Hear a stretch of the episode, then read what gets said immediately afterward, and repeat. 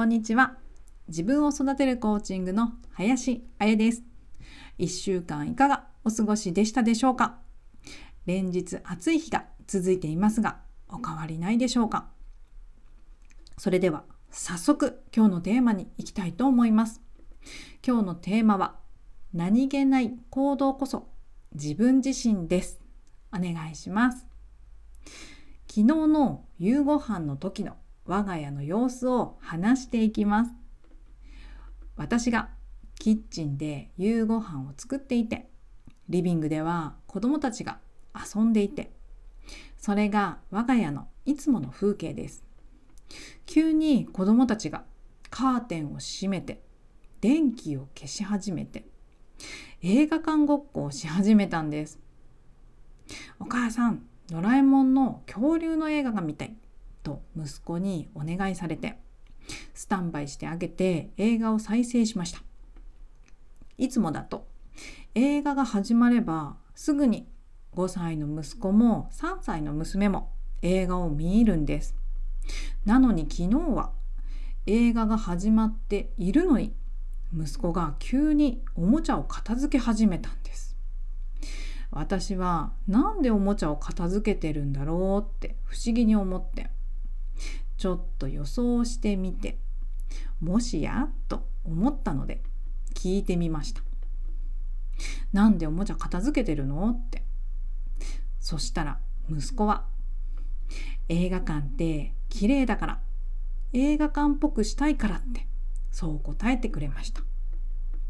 息子が過去に行ったことのある映画館のイメージをもとに再現しようとおもちゃを片付けたり椅子を持ってきて飲み物を置く場所をセットしたり懐中電灯を持ってきて間接照明のようにしたりして空間をアレンジしていたんです。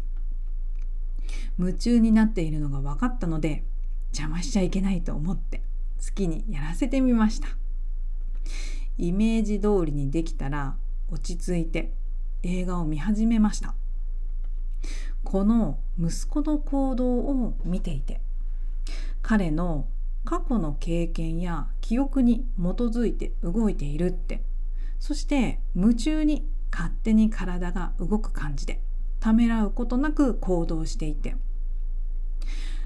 今日は意識について少しお話ししていきます。意識には2つの意識があります。健在意識と潜在意識。人の意識にはこの2つの意識があってまず健在意識。健在意識は自覚のある意識です。自分で分かっています。この意識が3%から10%もう一つ潜在意識。潜在意識は自覚のない意識。自分では分かっていない無意識のところです。意識の全体の割合で90%から97%を占めています。実は行動に結びついている意識ってこの潜在意識無意識のところだったんです。約9割の無意識で行動しているんです。ここで先ほどお話しさせてもらった息子の行動をちょっと振り返っていきます。息子は行ったことのある映画館を無意識に思い出しながらおもちゃを片付けたり飲み物をセッティングしたりしていたんです。そして私も夕ご飯を作りながらちょっとご飯作りで無意識にやっていることはないかなって意識して探してみたんです。そしたら見つけました。この日息子が早くご飯食べたいって言っていたんですけどその言葉を聞いて早く作ってあげようって私は思いました。でも私にはご飯を作る手順があったんです。まず片付けから始まるんですけど水切り台に置いてある食器を片付けたり作業台の上を整えたりこれがいつものご飯作りの手順でまずはこの片付け整えをしないとご飯作りがスタートできないんです。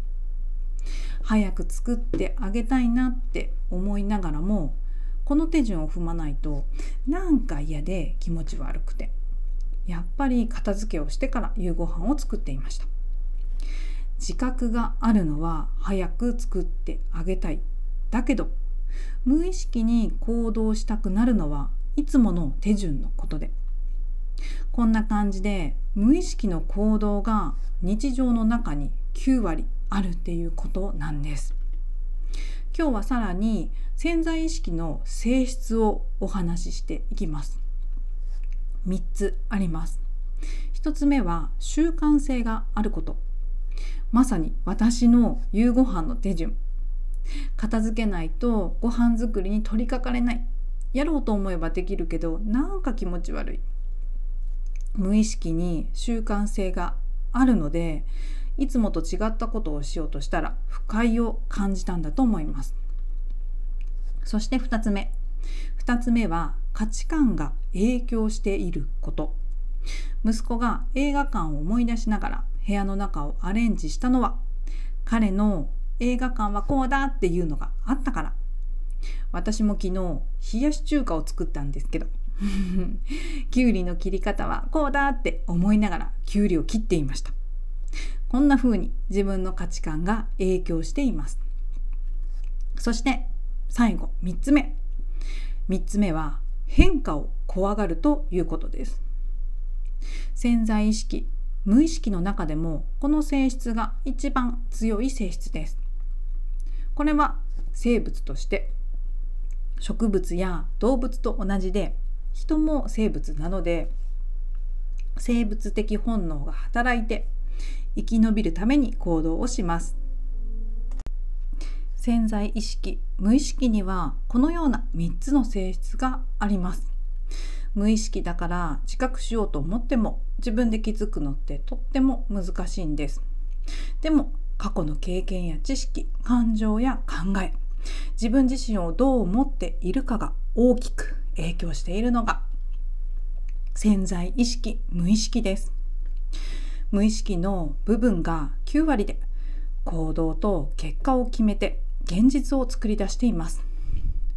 自覚がないから自分で分かりづらいけど書き出して文字に起こしたり誰かと接することで無意識の部分を知ることができます。行動できない原因は自覚ある意識と無意識の不一致にあります。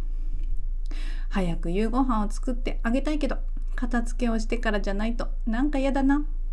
無意識に行動を抑えているのが分かってこれを日常で繰り返しながら行動していると思うとまだまだできることがあるって思いませんか？私はコーチングに出会ってこの潜在意識無意識の部分をだんだんとコントロールできるようになり人生を変化させました。1年前の自分とは全く違う自分がいます。1年前は自己肯定感が低くて悩んでいました。やりたいことがわからなくて悩んでいました。今では今の自分がとっても好きです。やりたいことができている。喜びや幸せを感じています。私が特別ではありません。みんな誰でもできることで可能性があります。人それぞれの積み重ねで自分のペースで人生を変えることができます。潜在意識を知ってもらえる機会になったら嬉しいです。ということで今日のテーマ何気ない行動こそ自分自身でしたがいかがでしたでしょうか？自分を育てるコーチングでは60分間の無料セッションも行っております。インスタグラムのプロフィール欄にある URL から LINE のお友達になってください。気兼ねなくお話しできる場所です。オンラインで行っています。どんなことでも構いません。質問やお問い合わせだけでも結構です。一緒に楽しくお話ししましょう。ダイレクトメールで今のお気持ちを送っていただいても構いません。コメント欄にコメントもどうぞお気軽に。私が直接お返事させていただきます。